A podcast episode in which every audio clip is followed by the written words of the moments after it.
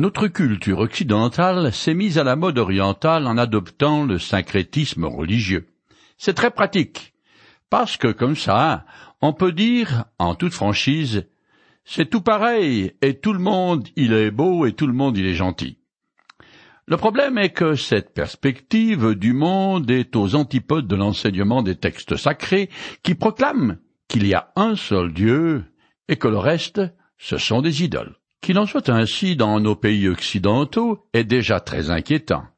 Mais que ce fut aussi la façon de voir de certains bons rois qui régnèrent sur le royaume de Juda, c'est carrément pathétique. Nous en sommes au roi Josias, qui va faire trois grandes réformes religieuses. La première commence à la huitième année de son règne, la seconde à la douzième et la troisième à la dix-huitième. Josias a débuté très fort, non seulement en détruisant les autels idolâtres, les idoles et les pieux sacrés, mais le texte dit aussi qu'il les réduisit en poussière, qu'il dispersa sur les tombes de ceux qui avaient offert des sacrifices à ces faux dieux. Il brûla les ossements des prêtres des idoles sur leurs autels. Par ces opérations coup de poing, Josias a profané tous les objets et lieux de culte idolâtre. Je continue son histoire dans le chapitre 34 du second livre des Chroniques en compressant.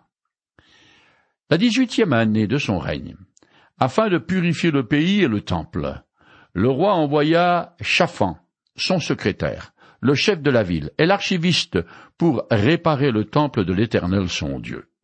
Ces trois hommes se rendirent auprès du grand prêtre Ilkia et lui remirent l'argent qui avait été apporté dans le temple de Dieu et que les Lévites portiers de l'entrée avaient collecté des tribus de Manassé, d'Éphraïm et du reste des Israélites du Nord, ainsi que de tout Juda et Benjamin et des habitants de Jérusalem. On remit cet argent aux entrepreneurs qui avaient la responsabilité des travaux dans le temple de l'Éternel. De Chroniques chapitre 34, les versets 8 à 10. Après avoir supprimé l'idolâtrie dans Juda, le roi répare le temple de l'Éternel car c'est le centre de toutes les activités cultuelles du royaume. Il avait tout d'abord été dévasté par son grand-père Manassé et ensuite par son père Amon, les deux rois précédents. Je continue plus loin. Au moment où l'on retira du coffre l'argent qui avait été apporté au temple de l'Éternel, le prêtre Ilkia découvrit le livre de la loi de l'Éternel transmise par Moïse. Ilkia remit le livre à Chafan. Celui-ci l'apporta au roi et lui fit un rapport. Tes serviteurs, dit-il, ont fait tout ce qui leur a été commandé. Puis, il ajouta, Le prêtre Ilkia m'a remis un livre. Et Chafan se mit à en faire la lecture devant le roi. Lorsque Josias entendit le contenu de la loi, il déchira ses vêtements. De Chroniques chapitre 34, les versets 14 à 19. Jusqu'à là, non seulement la lecture de la loi avait été abandonnée, mais les copies connues avaient été détruites. Cela faisait donc plus de soixante ans que l'enseignement de Moïse était passé sous silence. Ce long délai permet de comprendre que le livre de la loi a été caché, ou tout au moins égaré quelque part à l'intérieur du temple, ce qui est quand même un comble, quand Josias prend connaissance des ordonnances de la loi. Et surtout, des malédictions prononcées sur le peuple en cas d'infidélité à l'alliance. Il est terrorisé, et à juste titre. En effet, les menaces de sanctions contenues dans le livre du Deutéronome sont à vous glacer le sang. En écoutant la lecture des écrits de Moïse, le roi se rend donc compte avec effroi combien Judas s'est éloigné des clauses de l'alliance avec l'Éternel, alors en signe de consternation, et de repentance, Josias déchire son vêtement royal, ce qui signifie qu'en tant que numéro un du royaume, il se considère coupable et endosse la responsabilité des fautes du peuple devant l'Éternel. Le prophète Daniel, qui était un homme d'une intégrité absolue, a fait de même quand il a imploré Dieu au nom des rescapés israélites exilés à Babylone. Je cite une partie de sa longue prière. Nous avons mal agi. Nous nous sommes rendus coupables, et nous nous sommes révoltés contre toi en nous détournant de tes commandements et de tes lois. Tu as accompli les menaces que tu avais prononcées contre nous et contre les chefs qui nous gouvernaient. Certes, ce n'est pas à cause de nos actions justes que nous te prions et t'adressons nos supplications, mais à cause de ton immense compassion. Daniel chapitre 9, les versets 5, 12 et 18. Si en cas de catastrophe nationale, notre président de la République s'humiliait ainsi, ce serait vraiment révolutionnaire. Je continue. Puis Josias convoqua le fils de Chaphan, Adon, Chaphan, le secrétaire, et l'un des ministres. Allez consulter l'Éternel pour moi, leur dit-il, ainsi que pour le reste du peuple qui se trouve en Israël et en Juda, au sujet des enseignements du livre que l'on vient de retrouver, car la colère de l'Éternel est bien grande. Elle s'est répandue sur nous parce que nos ancêtres n'ont pas obéi à la parole de l'Éternel et n'ont pas appliqué tout ce qui est écrit dans ce livre. Il qui a, les grands prêtres et ceux que le roi avait désignés se rendirent chez la prophétesse Hulda. Elle habitait à Jérusalem dans le nouveau quartier. Ils lui exposèrent la situation comme convenu. De Chroniques chapitre 34 les versets 20 à 22. Sous l'ancienne alliance, certaines femmes ont été suscitées par l'Éternel et revêtues de son autorité pour proclamer sa parole. La sœur de Moïse est ici Hulda sont toutes deux qualifiées de prophétesses. Une autre femme, Déborah, avait non seulement eu un rôle prophétique, mais aussi de juge et donc de chef militaire en Israël. Elle avait été choisie par l'Éternel pour délivrer le peuple de ses ennemis, administrer et rendre la justice, avant que la royauté ne soit établie. Dans le Nouveau Testament aussi, certaines femmes sont prophétesses. Dans le livre des Actes, Luc écrit nous nous sommes rendus à la maison de Philippe l'évangéliste, et nous avons logé chez lui. Il avait quatre filles non mariées qui avaient le don de prophétie. Acte chapitre 21, les versets 8 et 9. Je continue le texte. Alors, Hulda leur dit, Voici ce que déclare l'Éternel, le Dieu d'Israël. Annoncez à l'homme qui vous a envoyé à moi, L'Éternel dit, Je vais faire venir un malheur sur cette contrée et sur ses habitants, en accomplissant toutes les malédictions écrites dans ce livre qu'on a lu devant le roi de Juda, qui se trouve dans Deutéronome 27 et 28. En effet, parce qu'ils m'ont abandonné, et qu'ils ont fait brûler des parfums à d'autres dieux, et parce qu'ils m'ont ainsi irrité par toute leur conduite, ma colère s'est répandue sur ce lieu, elle n'est pas près de s'apaiser de Chroniques chapitre 34, les versets 23 à 25. Effectivement, les Babyloniens envahirent le territoire de Juda plusieurs fois pour finalement détruire Jérusalem et le Temple, et déporter la majorité de la population en l'an 586 avant Jésus-Christ. Je finis le chapitre 34. Mais vous direz au roi de Juda, Tu as entendu les paroles contenues dans ce livre. Ton cœur s'est laissé toucher tu t'es humilié devant moi, tu as déchiré tes vêtements, et tu as pleuré devant moi. De mon côté, moi aussi, j'ai entendu ta prière. C'est pourquoi je te ferai rejoindre tes ancêtres décédés, et tu seras déposé paisiblement dans l'un de tes tombeaux, sans avoir vu tout le malheur que je vais emmener dans cette contrée et sur ses habitants. Les envoyés rapportèrent cette réponse au roi. Le roi Josias fit convoquer auprès de lui tous les responsables de Juda et de Jérusalem, puis il monta au temple de l'Éternel accompagné de toute la population de Juda et des habitants de Jérusalem, des prêtres, des lévites et tous les gens du peuple, quelle que fût leur condition sociale. Devant tous, il lut tout ce qui est écrit dans le livre de l'alliance que l'on avait retrouvé dans le temple de l'Éternel. Il conclut cette alliance avec lui par laquelle il s'engagea à être fidèle à l'Éternel et à obéir à ses commandements, à ses lois, à ses ordonnances, de tout son cœur, de tout son être, et à appliquer toutes les clauses de l'alliance figurant dans ce livre. Puis Josias fit disparaître toutes les idoles abominables dans tout le territoire appartenant aux Israélites. Il obligea tous les gens qui se trouvaient en Israël à servir l'Éternel, leur Dieu. De cette manière, ils ne se détournèrent pas de l'Éternel, le Dieu de leurs ancêtres, durant toute la vie de Josias. De Chroniques, chapitre 34, les versets 26 à 33. Josias se soumet au sort du royaume qui lui est annoncé. Mais connaissant les compassions de l'Éternel, il fait encore un effort suprême pour obtenir en faveur de son peuple un changement de la volonté de Dieu. Et comme toute vraie conversion commence par le sentiment du péché, il place le peuple en face de la loi qui le condamne, tout comme lui l'a été. Toujours en accord avec sa perspective spirituelle.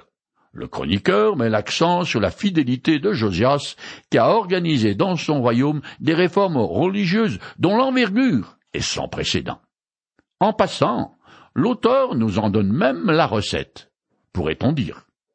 Tout d'abord, le roi avait un cœur ouvert et bien disposé vis-à-vis de Dieu. Ensuite, il a pris connaissance des écrits de Moïse. Le reste a suivi.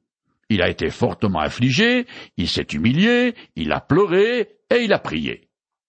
En lisant les ordonnances de la loi, Josias et les grands du royaume ont éprouvé une grande crainte salutaire de Dieu et se sont profondément repentis. Alors, ils ont initié un grand ménage spirituel en débarrassant le pays de toutes les idoles qui le profanaient, puis ils ont tout naturellement rétabli le culte de l'Éternel dans le temple. Nous arrivons au chapitre 35 qui donne beaucoup de détails sur la célébration de la Pâque. Je commence à le lire en compressant. Josias célébra la Pâque à Jérusalem en l'honneur de l'Éternel, et l'on immola les agneaux pour cette fête le quatorzième jour du premier mois. Puis il s'adressa aux Lévites chargés d'enseigner tout le peuple d'Israël et qui étaient consacrés à l'Éternel. Il leur dit, Déposez le coffre sacré dans le temple que Salomon, fils de David, roi d'Israël, a construit. Maintenant, vous n'avez plus à le transporter sur vos épaules. Servez l'Éternel votre Dieu et son peuple Israël. De Chroniques chapitre 35, les versets 1 à 3. Le quatorzième jour du premier mois, qui s'appelle Nisan, est la date réglementaire pour la célébration de la Pâque juive. L'arche de l'alliance ressemble à un coffre et il est muni d'un couvercle qui s'appelle le propitiatoire. De toute évidence, ce coffre avait été sorti du temple, mais on ne sait pas quand, ni par qui, ni pourquoi. Peut-être était-ce pendant les réparations du temple, ou alors ce sont les Lévites pieux qui l'ont mis à l'abri au temps des règnes idolâtres de Manassé et de Hamon. Mais maintenant, que sous le bon roi Josias tout est rentré dans l'ordre, on remet les choses en place. Je continue plus loin. Ainsi furent organisées ce jour-là toutes les cérémonies en l'honneur de l'Éternel pour célébrer la Pâque et pour offrir des holocaustes sur l'autel de l'Éternel, conformément aux ordres du roi Josias. Aucune Pâque semblable n'avait été célébrée en Israël depuis l'époque du prophète Samuel aucun des rois d'Israël n'avait organisé de célébration de la Pâque comparable à la Pâque célébrée par Josias avec des prêtres, des Lévites, avec tout Juda et ceux d'Israël qui se trouvaient là, ainsi que les habitants de Jérusalem. Ce fut dans la dix-huitième année du règne de Josias que cette Pâque fut célébrée. De Chroniques chapitre 35, les versets 16 à 19. Le 14 Nisan est le premier des principaux jours de la Pâque juive. Mais cela ne veut pas dire que tous les sacrifices mentionnés auparavant ont été offerts en un seul jour. C'est impossible, au vu du grand nombre de victimes qui furent égorgées sur un seul autel. C'est donc l'année de la découverte du livre de la loi que fut célébrée cette Pâque extraordinaire. Elle commémore la délivrance des Hébreux de l'esclavage en Égypte. Dans le christianisme, cette fête symbolise aussi une délivrance pour le croyant, celle de ses péchés, de sa culpabilité et de la colère de Dieu. C'est la mort de Jésus-Christ sur la croix qui a permis à tous ceux qui lui font confiance d'obtenir le pardon de leurs fautes et donc la vie éternelle. Je continue le texte. Après tous ces événements, après que Josias eut remis le temple en état, Néco, roi d'Égypte, partit en guerre à Carchemish sur l'Euphrate. Josias se mit en campagne pour lui barrer la route. Mais Néco lui envoya des messagers pour lui dire Roi de Juda, qu'avons-nous à faire ensemble? Ce n'est pas contre toi que je me suis mis en campagne aujourd'hui. De Chroniques, chapitre 35, les versets 20 et 21. Carchemish était une grande ville très importante d'un point de vue commercial. Le pharaon est allié aux Assyriens et il part peut-être en campagne pour les secourir après leur défaite contre Babylone. Ou alors, le pharaon veut profiter de la faiblesse de la Syrie pour s'octroyer le nord de la Palestine. Josias, alors au zénith de la gloire, est devenu hautain. Il décide de mettre son grain de sel dans la redistribution des cartes géopolitiques du Proche-Orient. En d'autres mots, il se mêle de ce qui ne le regarde pas. Dans le livre des Proverbes, on lit Vous mêlez d'une querelle qui ne vous regarde pas, c'est comme attraper un chien par les oreilles. Proverbe 26, verset 17. Une très mauvaise idée. Je finis le chapitre 35. Mais Josias ne voulut pas se retirer. Et il se déguisa pour aller l'affronter sans tenir compte de l'avertissement de Néco, qui était pourtant inspiré par Dieu. Il vint livrer bataille dans la vallée de Megiddo. Au cours du combat, les archers l'atteignirent. Il mourut et fut enterré dans le tombeau de ses ancêtres tout Juda et Jérusalem prirent le deuil pour Josias. Jérémie composa une complainte funèbre sur lui. Tous les chanteurs et toutes les chanteuses célèbrent Josias dans leurs complaintes jusqu'à ce jour, car c'est devenu une tradition en Israël. De Chroniques chapitre 35, les versets 22 à 27. Le roi Achab Israël s'était lui aussi déguisé avant de partir en guerre contre la Syrie, et il avait obtenu le même résultat que Josias. Aux yeux du chroniqueur, Josias savait que Dieu ne voulait pas qu'il se pose au Pharaon, mais par arrogance, il a désobéi à Dieu, et il l'a payé de sa vie.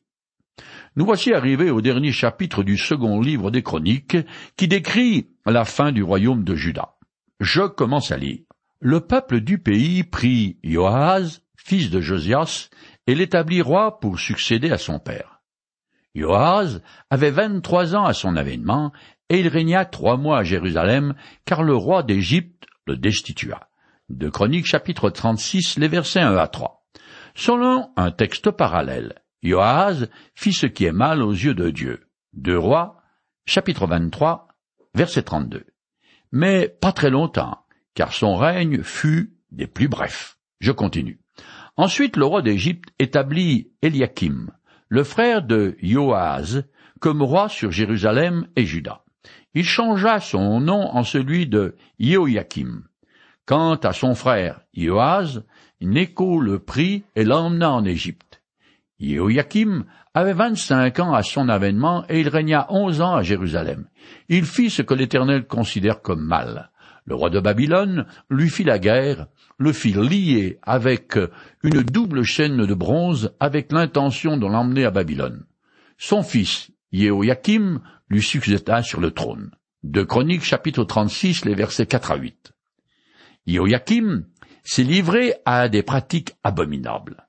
Tyran fastueux et cruel, il persécuta les prophètes de l'Éternel, dont Jérémie. Mais après sa victoire sur le Pharaon, Nebuchadnezzar envahit Juda et enchaîne Joachim. Cependant, il change d'avis et fait de lui son vassal.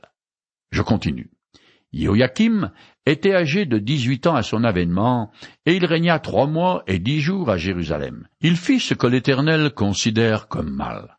Au printemps, le roi Nebuchadnezzar envoya son armée pour le prendre et l'emmener à Babylone en même temps que les objets précieux du temple de l'Éternel. Il établit Sédécéas, un parent de Joachim, comme roi de Juda et de Jérusalem. De Chroniques chapitre 36, les versets 9 et 10.